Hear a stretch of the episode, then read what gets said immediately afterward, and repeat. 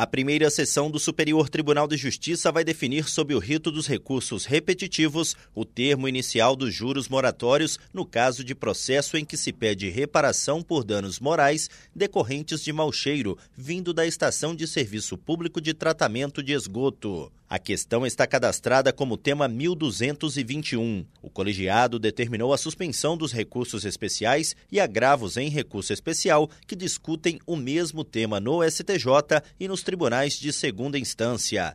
De acordo com o relator, ministro Sérgio Cuquina, a controvérsia sobre os juros moratórios está em definir se eles começam a ser contados a partir do evento danoso ou da data de citação, na hipótese de condenação da empresa a pagar indenização por danos morais pelo mau cheiro. Sérgio Cuquina apontou que há divergência de entendimento entre as turmas de direito público do STJ.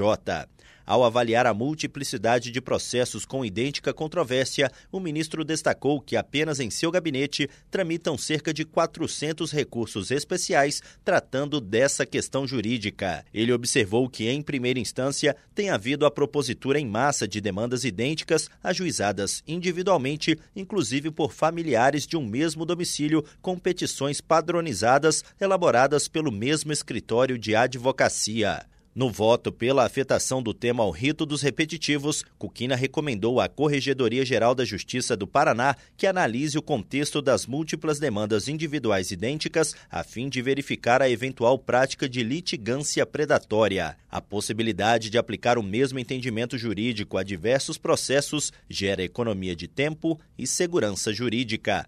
Do Superior Tribunal de Justiça, Tiago Gomide.